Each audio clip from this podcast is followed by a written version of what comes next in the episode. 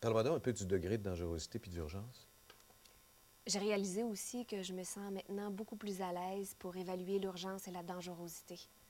Tu te souviens au début comment j'avais peur de parler de suicide puis de poser les questions nécessaires pour bien évaluer?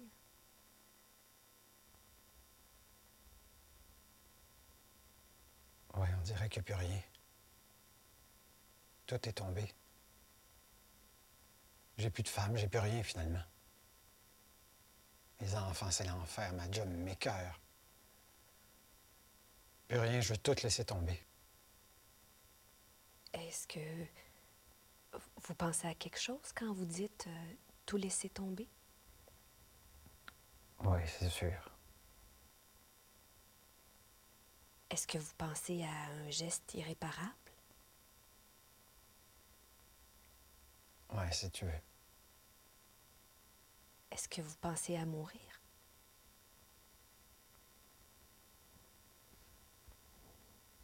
Oui, je vais me tirer une balle. Écoutez, je pense que vous avez besoin d'aide. Qu'est-ce que vous diriez d'appeler au centre de crise 24-7? Ils peuvent vous aider. Euh, quels sont les éléments de dangerosité qui sont ressortis? Il y avait une arme et des balles à sa disposition dans sa chambre. Il disait qu'il s'en servirait quand il serait prêt. Oui, en effet, c'est un niveau de dangerosité élevé. Euh, Quels éléments de l'urgence t'as pu évaluer aussi? Je lui ai demandé s'il pensait au suicide et comment il pensait le faire.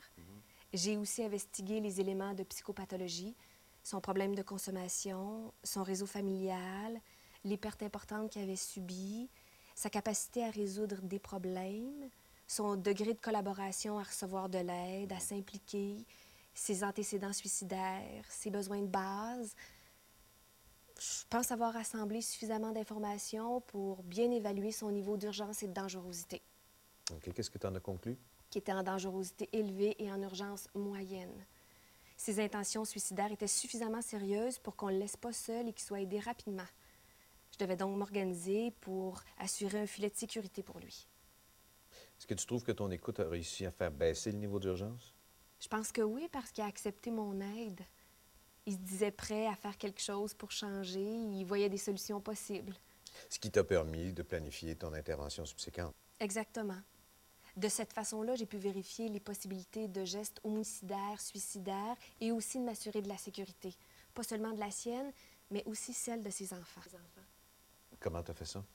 Bien, je me suis assurée que Daniel récupère le fusil et les balles. J'ai également vu à ce qu'il y ait peu d'alcool dans la maison pour éviter une surconsommation de sa part. Je lui ai clairement demandé si lui et les enfants seraient en sécurité pendant qu'ils seraient ensemble. Il me dit que oui. Bon. Et ensuite, j'ai fait un contrat avec lui en m'assurant d'identifier clairement les choses à faire si les idées suicidaires revenaient, c'est-à-dire confier la responsabilité de ses enfants à sa mère et de nous appeler pour en parler.